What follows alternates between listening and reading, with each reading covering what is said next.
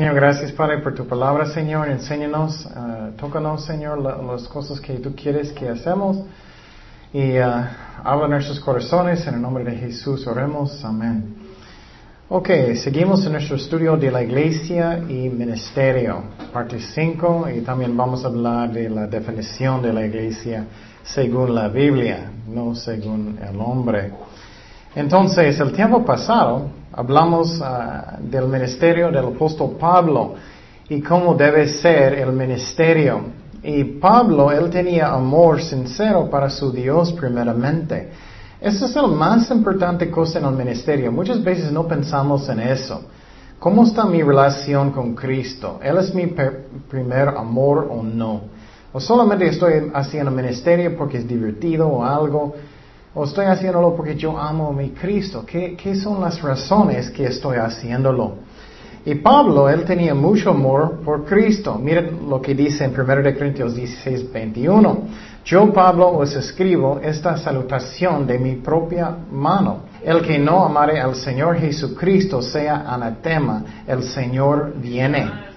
Entonces, increíble su amor para Cristo. Él es como, si no amas a mi Cristo, bueno, anatema, él dice, vas al infierno, qué triste. Pero él tenía mucho amor por Cristo, es la razón él hizo eso. Él tenía mucha gratitud en su corazón, él quería alimentar las ovejas de Dios. Y también él tenía mucho amor por las ovejas de Dios. Esa es otra razón, motivo que tengo que hacer, tener para hacer el ministerio.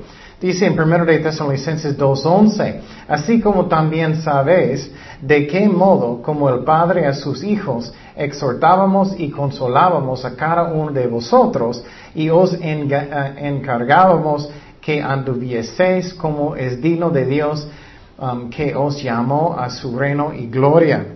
Entonces Él cuidó a las ovejas como sus propios hijos con el amor de Dios. Eso debe ser mi motivo. Si estoy enseñando niños, si estoy enseñando jóvenes o mujeres o lo que sea, que tengo carga por las personas, que yo amo a las personas. Si no, solamente es un trabajo. Y si solamente es un trabajo, no vas a querer de hacer su trabajo bien porque no tienes buenos motivos. Entonces, a veces necesitamos regañar como familia a veces y es necesario. muchos grupos de jóvenes, el pastor de los jóvenes solamente es como su mejor amigo y nunca quiere regañar, nunca quiere decir nada y los jóvenes andan bien mal porque no quiere actuar como un papá y él necesita. Y muchas veces ellos están practicando todo el tiempo durante el servicio o lo que sea y no hacen nada. Eso no es amor. Amor es también disciplina. Y Pablo tenía amor por las ovejas y él hizo uh, disciplina cuando era necesario. Primero de Timoteo 5:20 dice, a los que persisten, persisten en pecar, repréndelos delante de todos. Wow, delante de todos. Muchas veces personas dicen, oh, no haces eso en frente de todos. Well, justamente no, pero si personas están pecando en público, afectando a todos, necesitas muchas veces hacerlo en público. Por ejemplo, si tienes un grupo de jóvenes o niños, si todos ven que estás regañando y estás diciendo no debes hacer eso, todos van a tener temor, ¿no? Para que los, que los demás también teman. Entonces, eso es como debe ser. El pastor, o si tienes un grupo de lo que sea, niños, necesitas tener orden en lo que estás haciendo para que personas puedan aprender. También pueden respetar autoridad. Pero si todos son locos y, no tienes control de nada, ellos no van a aprender, ellos van a pensar que eso está bien y no es. También no debemos tener un corazón para agradar al hombre. Si haces eso, nunca vas a querer de hacer su trabajo bien, porque quieres ser popular como político, es lo que es. En 1 Tesalonicenses 2.3 dice, porque nuestra exhortación no procedió de error ni de impureza, ni fue por engaño, sino que según fuimos aprobados por Dios para que no, ah, para que se nos confiase el Evangelio. Así hablamos no para agradar a los hombres, sino a Dios, que prueba nuestros corazones, porque nunca usamos de palabras lisonjeras como sabéis, ni encubrimos avaricia. Dios es testigo, ni buscamos gloria de los hombres, ni de vosotros, ni de otros, aunque podíamos seros carga como apóstoles de Cristo. Entonces, Pablo nunca buscó para ser popular, él buscó de hacer las cosas como Dios quería. Pero el problema hoy en día es muchas personas no quieren hacerlo como Dios quiere. Entonces tenemos muchas iglesias están llenas de personas que no son salvados. La cantidad, yo creo que personas que no son salvados es increíble alto ahorita. Porque los pastores no quieren decir lo que ellos deben decir. Por ejemplo, yo era falso por muchos años. Yo creía en Cristo. Cada fin de la semana yo estaba tomando. Y yo creo que muchos están haciendo eso. Que Cristo no es realmente su Señor. Ellos no realmente arrepentieron de sus pecados. Solamente es como un club. Y eso está pasando más y más y más. Y Pablo también, él era muy justo con la gente. Tenemos que tratar de hacer las cosas justamente porque estás representando a Dios. Primero de Tesalonicenses dos días, vosotros sois testigos y Dios también de cuál santa, justa y irreprensiblemente nos comportamos con vosotros los creyentes. Él era justo con ellos, pero cuando él necesitaba disciplinar, él lo hizo. Y también Él lo hizo por el dinero. Muchas iglesias, si ellos no tienen el dinero, empiezan a regañar y regañar y regañar a la gente y no debemos. Claro, tenemos que enseñar que necesitas diezmar y necesitamos, pero tiene que venir con un corazón, ¿qué? ¿Triste? No, un corazón alegre. Primero de Tesalonicenses 2.9 dice, porque os acordáis hermanos, de nuestro trabajo y fatiga, como trabajando de día y de noche, para no ser gravosos a ninguno de vosotros, os predicamos el Evangelio de Dios. Y eso a mí es increíble el corazón de él. él. Caminaba en cada parte. Ellos golpearon, él tenía tantos problemas, él estaba en la cárcel. Y si fuera uno de nosotros, creo que vamos a decir, uh, ¿dónde está mi dinero? Pero la, Biblia dice que solamente una iglesia estaba apoyándolo bien. ¿Cuál era? En Filipos. Entonces, solamente una iglesia en Filipos estaba apoyándolo bien. Increíble. Y hoy en día es peor. Entonces, pero él tuvo un corazón bien, él no enojó, él solamente empezó a trabajar. Es lo que tenemos que tener en nuestros corazones. Bueno, voy a trabajar. También Pablo, él tenía una espalda. Muchos pastores no tienen espalda para decir qué es cuál doctrina que está mal o cuál iglesia está enseñando mal. Hoy en día, oh, todo está bien. Eso está mal. Muchas iglesias están enseñando mal, como diciendo todos deben ser ricos o todos deben tener todo lo que quieren. Y no es, no es así. Dice en Hechos 20, 28, por tanto, mirad por vosotros y por todo el rebaño en que el Espíritu Santo os ha puesto por obispos o pastores, para apacentar la iglesia del Señor, la cual él ganó por su propia sangre, porque yo sé que después de mi partida entrarán en medio de vosotros lobos rapaces que no perdonarán al rebaño. Entonces Pablo tenía un corazón de defender las ovejas de Dios, también de sufrir para las ovejas de Dios. También, esos, esos ah, ya terminamos el resumen del tiempo pasado, él también enfocó completamente en la palabra de Dios. Eso es algo que es muy importante que entendemos. Solamente con la palabra de Dios personas pueden cambiar. ¿Qué es la razón? Yo no puedo tocar tu espíritu. Nadie puede. Solamente tenemos que usar armas que son espirituales. Si tienes problemas en su vida, es un problema espiritual. Si tienes problemas en su matrimonio, es un problema espiritual. No es físico, es espiritual. Si tienes problemas en su trabajo, lo que sea, es espiritual. ¿Por qué? Porque necesitamos perdonar, necesitamos amar personas aunque no queremos. Necesitamos qué? Trabajar bien, no flojos. Necesitamos arrepentirnos. Y también estamos en una batalla espiritual, entonces tenemos que estar en la palabra de Dios. Yo puedo decirte personalmente en mi propia vida, muchas veces el diablo está hablando en mi mente muchísimo, muchísimo, tentándome mucho, y voy a empezar a leer la Biblia y de repente es como estoy saliendo de las nubes. Y no entiendo cómo personas pueden pasar días y días y días y no están leyendo la Biblia. Están en las nubes y ya no saben que están, ellos están en las nubes. Es muy triste, pero es un requisito. Es lo mismo con oración. Muchas veces me siento mucho estrés o, tengo, no tengo paz o algo está pasando en mi vida. De repente voy a entrar en mi cuarto y voy a orar y de repente, ah, tengo paz en mi corazón. Pero es una batalla que es espiritual, no es físico. Dice en Hechos 20:27, porque no he rehuido anunciaros todo el consejo de Dios. Y mira lo que dice, todo el consejo de Dios. Me da mucha tristeza en muchas iglesias y no estoy diciendo que soy perfecto, no soy, pero tratamos aquí de enseñar toda la Biblia y hacerlo bien, tratamos.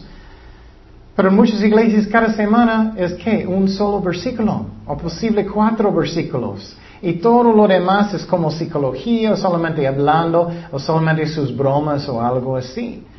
Y no debe ser. Necesitamos escoger que el consejo de Dios y también enseñar toda la Biblia. Es muy triste en muchas iglesias, las ovejas después de 10 años, ¿quién es Isaías? Uh, no sé. ¿Quién es Jeremías? Uh, es el vecino que está en otra calle. ¿Quién es? Uh, eh, ¿Qué pasó? ¿Qué, ¿Por qué Dios mandó um, a Samuel al pueblo de Israel? no sé. Entonces es muy triste él está diciendo que él enseñó toda la Biblia. También nosotros tenemos la responsabilidad de estudiar bien toda la Biblia. Dios no escribió parte de la Biblia para que tú solamente vas a leer su salmito, no más. Dice en 1 de Timoteo 4:13, entre tanto que voy, ocúpate en la lectura, la exhortación y la enseñanza. Entonces Dios está diciendo aquí, necesitamos leer toda la Biblia y necesitamos poner la importancia en la doctrina. Algo que muchas personas dicen, ah, no enfoque tanto en doctrina, no es tan importante. Oh, eso es tu opinión, no de Dios. ¿Qué dice la palabra de Dios? Dice específicamente aquí, exhortación y la enseñanza. Eso es doctrina. Entonces tenemos que entender eso, que Dios pone él pone una prioridad en eso. Primero de Timoteo 4:13, que dice, entre tanto que voy, ocúpate en la lectura, la exhortación y la enseñanza. Entonces, uh, dice otra vez aquí, tan importante es la enseñanza, la doctrina. Pero hoy en día personas, ellos caen por cualquier doctrina. Oh, eso sí es la verdad, es el Espíritu Santo, si el pastor va a tumbarme, oh, qué bueno, me siento muchos chenitos y wow, Dios estaba trabajando mucho. Eso es pura mentira, es puramente emociones no más. Entonces tenemos que buscar buena doctrina y Pablo dijo eso. También Pablo estaba en mucha oración siempre. Dice en 2 de Timoteo 1.3, doy gracias a Dios al cual sirvo desde mis mayores con limpia conciencia de que sin cesar me acuerdo de ti en mis oraciones noche y día. Constantemente él estaba orando por las ovejas de Dios. Entonces tenemos que em, entender que estamos en una batalla espiritual. Pero en vez de hacer eso más, ¿qué está pasando en las iglesias? Oh, vamos a hacer más como esfuerzo de la carne. En vez de llenar los servicios de oración, oh, vamos a hacer más y más uh, cosas que son muy divertidas y eso, eso más. No, eso es la carne. Lo que necesitamos hacer es entrar en los servicios de oración con corazones que son quebrantados y buscar a Dios con todo corazón. Si no es eso, no viene. Ustedes conocen otros cristianos, ¿cómo ellos andan? ¿Cómo ellos andan? ¿Ellos andan bien o no? ¿O son carnales? ¿Tienen diferentes vidas en la iglesia y en la casa? Cuando entran en la iglesia ellos son, oh hermano. y entran en la casa son completamente diferentes personas. Entonces, también Pablo buscó eh, el poder del Espíritu Santo entonces. Según de Corintios 3.5, no que seamos competentes por nosotros mismos para pensar algo como de nosotros mismos, sino que nuestra competencia proviene de quién? De Dios. Dice en Romanos 7.18, Pablo entendió que nada bien estaba en él. Pero ¿qué dice el mundo hoy en día? Oh, tú estás bien y dicen que personas son básicamente buenas, ¿no? La Biblia enseña que personas son malos. Romanos 7, 18, Pablo hablando. Yo sé que en mí, esto es, en mi carne, no mora el bien, porque el querer el bien está en mí, pero no el hacerlo, porque no hago el bien que quiero, sino el mal que no quiero, eso hago. Y si hago lo que no quiero, ya no lo hago yo, sino el pecado que mora en mí. Entonces Pablo está diciendo, el problema es que soy carnal, necesito el poder del Espíritu Santo para caminar bien con Dios. Entonces, si quiero tener mejor matrimonio, mejor casa, mejor relación con mis hijos, necesito qué? Negarme a mí mismo. No, tengo, no, no necesito tener más amor por mí mismo. Por ejemplo, si tienes un joven que es muy rebelde, y muchas veces, ¿qué pasa con los papás en el mundo? Bueno, ya vete, estoy enojada contigo. Si no me quieres, no te quiero tampoco. Pero ¿qué dice la Biblia? No, necesitamos orar por ellos, necesitamos negar a nosotros mismos, necesitamos mostrar el amor de Dios. Eso es completamente diferente que el mundo. Dice en 2 de Corintios 4, 7, pero tenemos este tesoro en vasos de barro, para que la excelencia del poder sea de Dios y no de vosotros. Entonces miramos que dentro de nosotros es el Espíritu Santo que nos ayuda, pero la clave es que necesito rendir mi corazón. Es como las películas, un angelito chiquito está hablando en su hombro tienes que perdonar. No, no, no. no quiero. Entonces, eso está mal. Pero Dios está dentro de nosotros y necesito rendir mi corazón para hacer lo que Él dice. Pero yo no puedo hacer nada sin Cristo. Eso es lo que eh, la iglesia hoy en día no entiende muchas. Juan 15, dice, yo soy la vid, vosotros los pámpanos. El que permanece en mí y yo en él, este lleva mucho fruto, porque separados de mí nada podéis hacer. Entonces, eso es la clave. Esa es la razón en los movimientos de Dios grandes en el pasado, de Wesley, de Finney, ellos oraron muchísimo, la iglesia, ellos empezaron a orar muchísimo. Pero hoy en día, ¿cuántas personas van a los servicios de oración en comparación de toda la iglesia? Muy pocos, muy pocos. Pero en Cristo, ¿qué? Puedo hacer todo. Filipenses 4:13 dice, todo lo puedo en Cristo que me fortalece. Entonces, si tú tienes problemas grandes en su vida, necesitas ayuda, busca el poder de Dios. Eso es lo que hizo Pablo. Ese es el ejemplo de Pablo. Si, tú ves él en las escrituras, eso es lo que él hizo constantemente, comunión con Dios, buscando lo que Dios quería. Dios tiene todo poder, Él puede hacer todas las cosas. Pon tus problemas en sus manos y Él va a guiarte lo que Él quiere.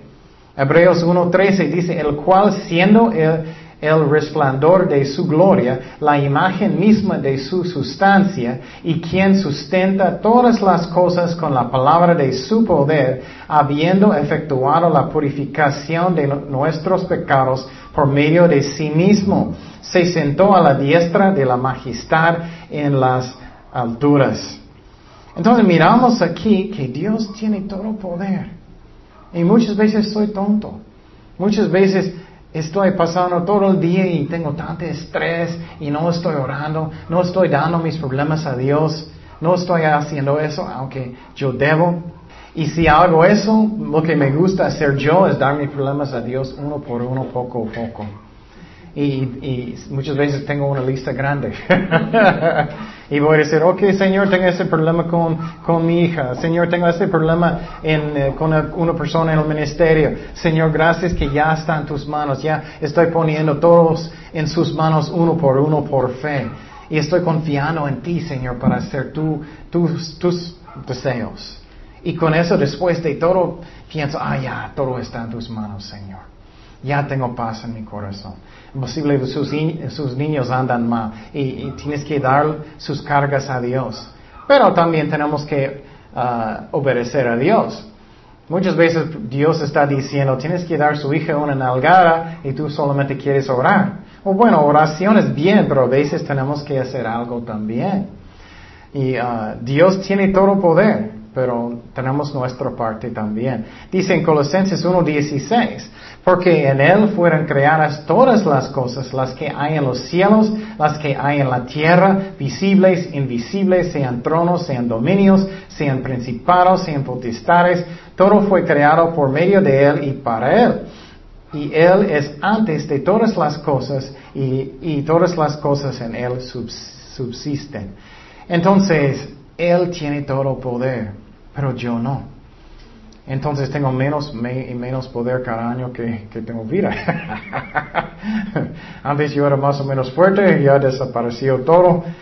He tenido dos cirugías, entonces ya no, ya no. Y con eso tengo, soy más dependiente en Dios y tenemos que hacer eso. Eso está bien. Y piénsalo, yo no puedo tocar un corazón de alguien. Yo no puedo tocar el espíritu de alguien. No puedo. Esa es la razón cuando estoy dando consejo en esta iglesia, no estoy haciéndolo como el mundo. Muchas veces en el mundo ellos están hablando y hablando y hablando y hablando y hablando. Y yo digo siempre, estás leyendo su Biblia cada día. Estás orando cada día. Y no voy a dar consejo con alguien hasta que ellos Empieza por una semana a menos de leer la Biblia cada día, de orar cada día y muchas veces después de una semana, bueno, ya no necesito nada. es porque Dios puede dar consejo a los corazones de las personas. Juan 16, 8, ¿qué dice? Y cuando Él venga, convencerá al mundo de pecado y de justicia y de juicio. El Espíritu Santo puede tocar el corazón de alguien. Y otro problema que muchas veces personas hacen es que ellos siempre están diciendo, ay Señor, cambia a mi esposo, cambia a mi esposa, cambia a mis hijos. Y Dios está diciendo, bueno, quiero que tú cambies primero. y tú eres, no, no, él primero, ella primero, mis hijos primero. No, y Dios está diciendo, no, tú primero. Otro ejemplo, Pablo ah, defendió en el Espíritu Santo. Solamente Dios puede enseñar, solamente Dios. Juan 14, 26. Mas el consolador, el Espíritu Santo, a quien el Padre enviará en mi nombre, Él os enseñará todas las cosas y os recordará todo lo que yo os he dicho. Entonces, el Espíritu Santo enseña. Estamos mirando que Dios tiene todo poder. Él puede tocar el corazón de alguien. Él puede guiar todas las cosas. Yo no. Y muchas veces estoy tratando de manipular las cosas como yo quiere y, como, como el mundo y, pensando en estrategias y eso no es lo que Dios quiere, solamente viene de mi mente. También Dios sabe el futuro, Él sabe, Él sabe lo que es necesario. Dice en Isaías 46 días que anunció lo por venir desde el principio y desde la antigüedad lo que aún no era hecho, que digo, mi consejo permanecerá y, haré todo lo que yo quiero. Y estamos mirando qué tontería si no estoy buscando el poder del Espíritu Santo. Y Pablo hizo eso, Jesucristo hizo eso. Pero hoy en día personas están buscando métodos que es negocio o de Hollywood. Y no debemos hacer eso. También otra cosa que Pablo buscó es la sabiduría de Dios, sabiduría de Dios. Solamente Él sabe todas las cosas, yo no sé nada. Colosenses 2.3, en quien están escondidos todos los tesoros de la sabiduría y del conocimiento. Él sabe todo, pero yo no. Él sabe lo que personas necesitan, yo no. Esa es la razón, tenemos los dones del Espíritu Santo, el don de conocimiento, el don de uh, profecía, eh, todos los dones. Pero si no usamos la sabiduría de Dios, estamos solamente usando mi experiencia o mi mente, no debemos hacer eso, porque Él sabe todas las cosas. Dice Salmo 147, 5, grande es el Señor nuestro y de mucho poder, y su entendimiento es infinito. Mateo 10, 30, pues aun vuestros cabellos están todos contados, así que no temáis, más valéis vosotros que muchos pajarillos. Entonces, ¿tú sabes todas las cosas? ¿Tú sabes realmente lo que personas necesitan? No, solamente Dios sabe eso. Y personas que están en la palabra de Dios y orando cada día, ellos muchas veces no necesitan consejería porque viene de la palabra de Dios y uh, de su consejo, de Él, no del hombre. También Dios sabe mis pensamientos antes de decirlos. Muchas veces cuando empezamos de enseñar, estoy dando toda la información a Dios y Dios es, ya párate, ya yo sé. 139.2 dice, tú has conocido mi sentarme y mi levantarme, has entendido desde lejos mis pensamientos. Él sabe todo. Él sabe tu tristeza en su corazón. Él sabe cuando duele. Él sabe lo que tú necesitas. Pero el hombre no sabe. Solamente Dios sabe y tenemos que ser dependientes de Dios. Dice en Mateo 9:4, y conociendo Jesús los pensamientos de ellos, dijo, ¿por qué pensáis mal en vuestros corazones? Eso me gusta, Jesús sabía lo que ellos estaban pensando. Él sabe lo que está en tu mente. Esa es la razón, estoy aprendiendo más y más y más. Tenemos que cuidar nuestros corazones, primeramente. Si tú piensas en alguien ahorita que no te gusta tanto, viene como amargura en su corazón o enojo o algo, o si tú, piensas en cualquier cosa, o algo chiquito, alguien va a hacer una tontería en la calle o algo. Tenemos que tener cuidado. Puedes imaginar por un, un momento que todos sus pensamientos son públicos.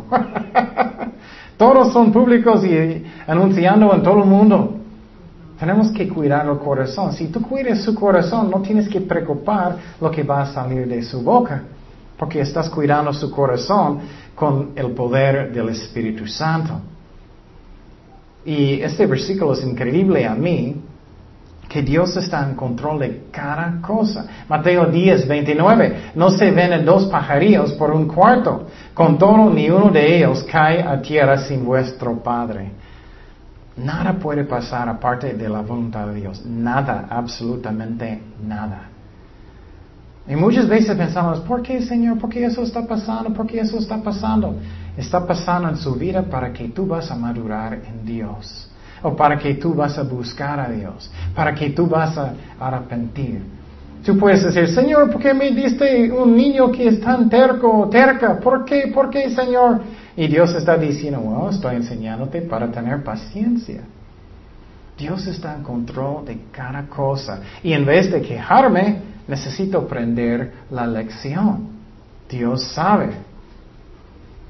También un, uh, el ministerio uh, debe ser como un serviente, como cuidando las ovejas de Dios.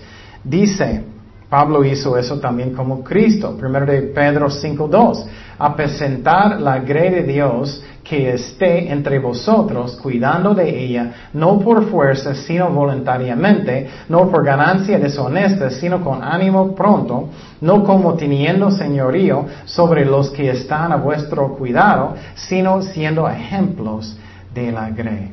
¿Soy un ejemplo de Dios? Soy un ejemplo de Jesucristo. Personas están mirándome como un ejemplo. Romanos 16, 18. ¿Por qué tales personas no sirven a nuestro Señor Jesucristo, sino a sus propios vientres, los falsos? Y con suaves palabras lisonjas engañan los corazones de los ingenuos. Entonces, ¿cómo estoy haciendo el ministerio? ¿Cómo estoy haciéndolo? Y el ejemplo de Pablo me encanta porque Él es un buen ejemplo como Jesucristo. Bueno, otro tema es qué es la iglesia. Eso es más teología, términos. Eh, ¿Qué significa eso? En, en, hebreo hay una palabra que se llama kahal. K-A-J-A-L. K-A-J-A-L. Significa reunidos, un grupo de personas reunidos, congregación es uh, compañía, es lo que significa reunión. Y eso es en el Antiguo Testamento en hebreo. Y un ejemplo en el Antiguo Testamento que, que fue traducido en griego eclesia, vamos a hablar de eclesia, esa es la palabra en griego, En griego es E-K-K-L-E-S-I-A. E-K-K-L-E-S-I-A. Eclesia es la palabra en griego.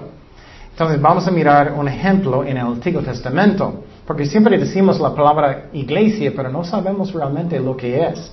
Génesis 49, 6 dice, en su, en su consejo no entra mi alma, ni mi espíritu se junte en su compañía, porque en su furor mataron hombres, en su uh, temeridad desharentaron toros. ¿Qué significa eso? Es, dice en su compañía o grupo. Eso es eclesía traducido en griego o cajal en hebreo. Entonces significa un grupo de personas. Entonces la iglesia significa un grupo de personas, pero somos personas que son cristianos, que somos salvados, que somos hijos de Dios. ¿Y cómo está usado esa palabra en el Nuevo Testamento? En Hechos 7:38 dice, este es aquel Moisés que estuvo en la congregación o eclesía en el desierto, en la congregación en el desierto con la ángel que le hablaba en el monte Sinaí y con nuestros padres eh, y que recibió palabras de vida de que daros. Entonces, eso es interesante. Eso es una cita en el, Antiguo Testamento de Moisés y dice en la congregación y eso en griego es eclesia. Entonces, Israel en una forma era una iglesia porque ellos son un grupo de personas de Dios. Otro ejemplo hoy en día es que el cuerpo de Cristo es la iglesia. El cuerpo de Cristo es la iglesia, el grupo de las personas, la congregación. Es muy importante que entendamos que no es el edificio. Muchas veces personas dicen, vamos a la iglesia, o sí es el edificio. Hoy en día muchas personas llaman la iglesia el templo. O bueno, ya no hay templo, solamente nosotros somos el templo del Espíritu Santo. Pero la iglesia es el grupo de personas que son cristianos. Dice en Efesios 1.22, y sometió todas las cosas bajo sus pies y lo dio por cabeza sobre todas las cosas de la iglesia, eclesia, la cual es su cuerpo, la plenitud de aquel que todo lo llena en todo. Entonces, eso es muy interesante. Somos todos nosotros la iglesia, eclesia, grupo de cristianos, hijos y hijas de Jesucristo, el cuerpo de Jesucristo, y Él es la cabeza. Otro ejemplo de eso, en 1 Corintios 12, 13, porque por un solo espíritu fuimos todos bautizados en un cuerpo de Cristo, sean judíos o griegos, sean esclavos o libres, y todos se nos dio a beber de un mismo espíritu. Todos nosotros somos cristianos bautizados en el cuerpo de Jesucristo. Entonces todo el cuerpo de Cristo son todas las iglesias en todo el mundo. Algunas iglesias piensan que ellos son los únicos, pero no, hay muchos miembros del cuerpo de Cristo. Pero quiero decir que los miembros del cuerpo de Cristo son verdaderos cristianos. Hay muchos que son falsos. Ya hablamos en el pasado que hay muchos evangelios que son falsos. El evangelio de los uh, mormones es un evangelio falso. Ellos enseñan que el hombre puede ser un dios de su propio planeta. Los testigos de Jehová, otro ejemplo, ellos no son miembros del cuerpo de Cristo. Ellos dicen que Jesús es Miguel el ángel. O los, los, católicos, ellos enseñan que tú puedes hacer buenas obras para entrar en el cielo.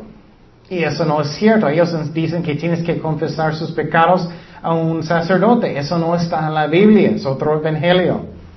Entonces, el cuerpo de Cristo son personas que creen en el mismo evangelio. Por ejemplo, los bautistas que son verdaderos, o los de Capillo Calvario que son verdaderos, o presbiterianos, o bautistas, o nazarenos, o lo que sea. Todos somos un cuerpo de Cristo y uh, tenemos que entender eso. Muchas veces personas piensan que solamente mi denominación va, al cielo. Y no es cierto. Somos un solo cuerpo de Cristo y somos hermanos en Cristo. Dice en Hebreos 12, 23, a la congregación o eclesía de los primogénitos que están escritos en los cielos, a Dios el juez de todos, a los espíritus, espíritus de los justos, hechos perfectos. Entonces miramos que eso es la iglesia, eclesía que es real.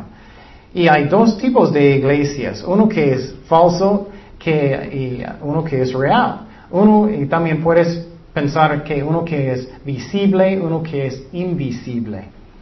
Por ejemplo, en cualquier iglesia hay muchas personas que son salvados y muchos que no. En algunas iglesias creo que muy, pocos son salvados. En muchos nadie, incluye el pastor. y eso tenemos que tener cuidado. Muchas personas piensan, ah, solamente voy al edificio, entonces soy un cristiano. No.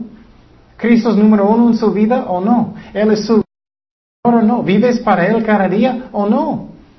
No estás salvado si no haces eso, si no es su Señor, sinceramente. Mateo 7, 21. No todo el que me dice Señor, Señor, entrará en el reino de los cielos, sino el que hace la voluntad de mi Padre que está en los cielos. Muchos me dirán en aquel día, Señor, Señor, no profetizamos en tu nombre, y en tu nombre echamos fuera demonios, en tu nombre hicimos muchos milagros. Y entonces les declararé, nunca os conocí, apartaos de mí, hacedores de maldad. Y nunca voy a olvidar que mi primer amigo cristiano, él sabía mucho de la Biblia. Mucho, estudiaba mucho. Él fue a todos los estudios. Pero él no era cristiano, él nunca arrepintió, él nunca puso a Cristo sinceramente Señor de su vida. Entonces hay una iglesia, eclesia, que es real y hay uno que es falso. Y cuando viene el rapto, todos nosotros vamos a subir y los falsos van a quedar. Y tienes que preguntar su corazón, ¿soy real o no? ¿O soy falso? Mira lo que dice el apóstol Pablo, perdón, el apóstol Juan. Primero de Juan 2, 19. Salieron de, salieron de nosotros, pero no eran de nosotros. Porque si hubiesen sido de nosotros, habrían permanecido con nosotros. Pero salieron para que se manifestase que no todos son de nosotros. Eso, es algo que es muy fuerte, muy fuerte. Muchos van a la iglesia y no son salvados. Muchos están en ministerios y no son salvados. Muchos piensan que ellos están bien y no están bien. En muchas iglesias. Y los pastores tienen la responsabilidad de enseñar bien para que ellos entiendan que ellos tienen que arrepentir. Si su vida es igual, si ves lo mismo en el tele que antes, si tomas igual como antes, si hablas profanidades igual como antes, si tienes los mismos amigos como antes, si nunca tienes deseos de leer la palabra de Dios, si nunca tienes deseos de orar, lo siento, pero todavía no, nunca has nacido de nuevo, nunca pasó. Porque yo, cuando, ¿qué dice la palabra de Dios? Un, un bebé recién nacido hace qué? ¡Eh, quiero leche! Entonces lo que hace Caleb, él enoja muchísimo, dame mi leche, enoja y enoja y enoja y quiere y quiere y quiere hasta que, oh, oh, qué bueno. Yo recuerdo cuando nací de nuevo, ¿verdad? verdaderamente, ¿qué pasó? Yo estaba tomando leche constantemente de la palabra de Dios. No debe, perdón.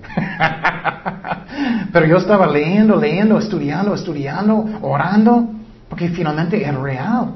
Y muchos son falsos. Y personas que no tienen nada de nada de deseos de eso, nunca nacieron de nuevo.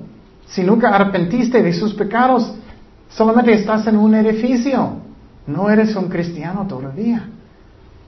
También otro ejemplo cuando personas hablaban de, la iglesia o eclesia, a veces ellos dijeron que estaba en, la casa de alguien. Dice en 1 de Corintios 19, ah, perdón, 16, 19, las iglesias de Asia os saludan. Aquila y Priscila con la iglesia que está en su casa os saludan mucho en el Señor. Y mira, dice la iglesia que está dentro de su casa, no es la casa, son las personas, es la iglesia verdaderamente. Pablo habló que él persiguió la iglesia. Dice en 1 Corintios 15, 9, porque yo soy el más pequeño de los apóstoles, que, que no soy digno de ser llamado apóstol, porque perseguí a la iglesia de Dios. Y la diferencia en la vida de Pablo es que él arrepintió. Muchas personas piensan que solamente si ellos están llorando o si ellos solamente aceptan, pequé, pequé, yo acepto. Eso no es arrepentimiento. ¿Qué pasó con Saúl? Saúl dijo, pequé en contra de Dios, acepto, pero él nunca arrepentió. Arrepentimiento es diciendo, es mi culpa, perdóname y también hay cambios en su vida. Si no lo haces eso, eres falso o falsa. Es como es. Pero Pablo arrepentió. Él cambió su vida en la dirección de Dios. Él tenía tristeza según Dios. Si no ves en alguien tristeza que según Dios, Señor, perdóname, es mi culpa, perdón. Y si personas están justificando todo, es la culpa de mi amigo, es la culpa de mi mamá, es la culpa de mi gato, todo, no está salvado.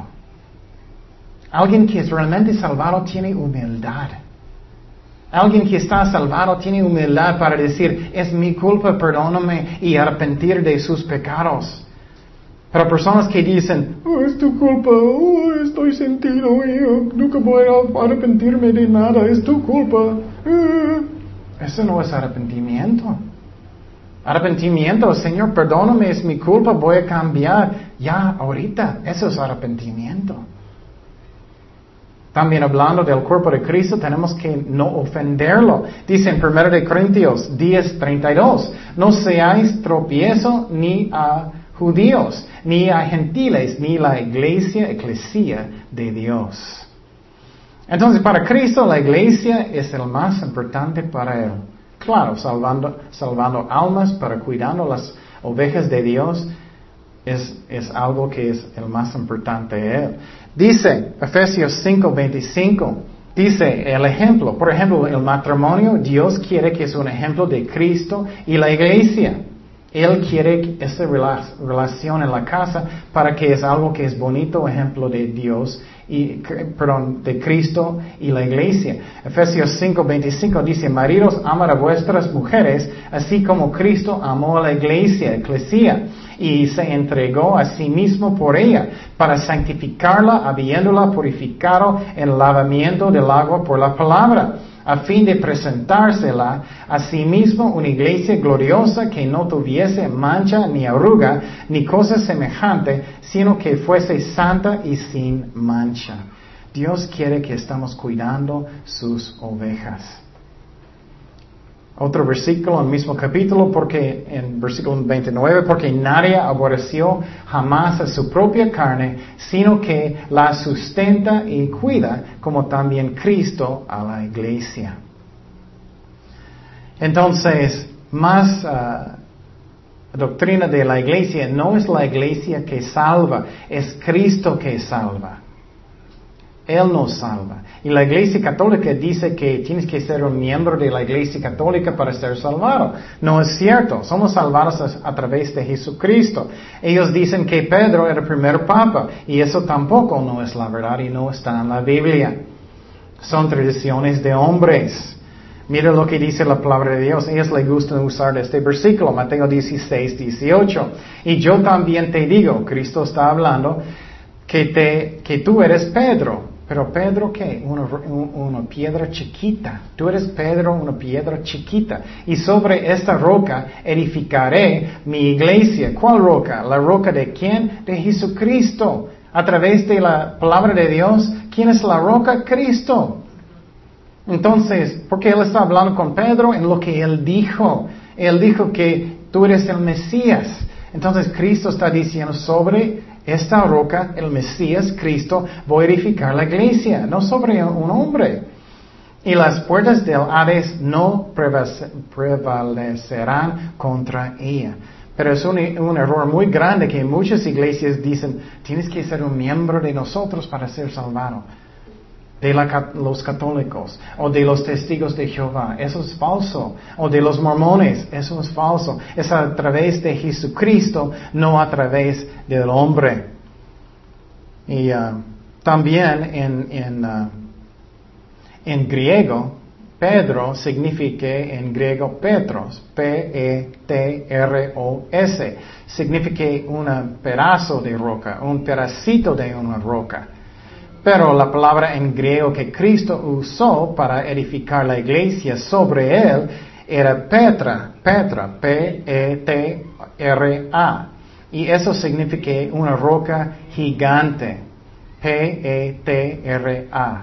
Entonces, él no está diciendo que Pedro es el primer papa, él está diciendo que Cristo es el Mesías, ah, la piedra gigante.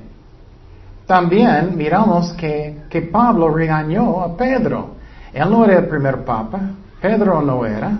La Biblia nunca dice eso. Gálatas 2.11. Pero cuando Pedro vino a Antioquía, le resistí cara a cara. Pablo regañó a él en frente de todos. ¿Crees que puedes hacer eso con el Papa? No. Entonces, él no era el Papa, Pedro nunca era, porque era de condenar. Era de condenar el Papa, pero ellos dicen hoy en día que él no puede decir algo que no es correcto, ¿no es cierto? Pues antes que eh, viniesen algunos de, parte de Jacobo, comía con los gentiles, pero después que vinieron se eh, retaía y se apartaba porque tenía miedo de los de la circuncisión. Entonces ellos dicen hoy en día que el Papa no puede pecar en doctrina. Oh, eso no es cierto. Entonces él no era el primer Papa, nunca dice eso. Él pecó en frente de todos. Pablo regañó él en frente de todos. Entonces, eclesia, la iglesia, es el cuerpo de Cristo, no es la iglesia católica, y está salvado a través de Cristo, no a través de la iglesia. Dice en Juan 14, 6, Jesús le dijo, yo soy el camino y la verdad y la vida. Nadie viene al Padre sino por mí. Solamente a través de Él estás salvado o salvada. Entonces, eso es muy importante que entendamos. La iglesia es el cuerpo de Jesucristo, no es la iglesia católica y uh, es todos que son salvados verdaderamente. Eclesia. Y uh, es muy triste cuando la doctrina cambia y el hombre cambia la doctrina y no es como Dios dice en la palabra de Dios. Entonces ya terminamos de estudiar qué debe ser y cómo debe ser la iglesia. Oremos. Señor, gracias Padre por tu palabra. Ayúdanos a ser una iglesia como tú quieres, Padre. Buen ejemplos de Jesucristo. Y si alguien está escuchando en, en el internet, lo que sea, Señor, Toca sus corazones si ellos son falsos, que ellos van a arrepentir verdaderamente y dar sus vidas a Jesucristo. Ayúdanos como cristianos verdaderos a ser buenos ejemplos. El amor, Señor, y evangelizar, enseñar y, y tener vidas que son ejemplos de su amor, Señor, de tu santidad, Padre. Gracias, Señor, por guiarnos en todo. En el nombre de Jesús oremos. Amén.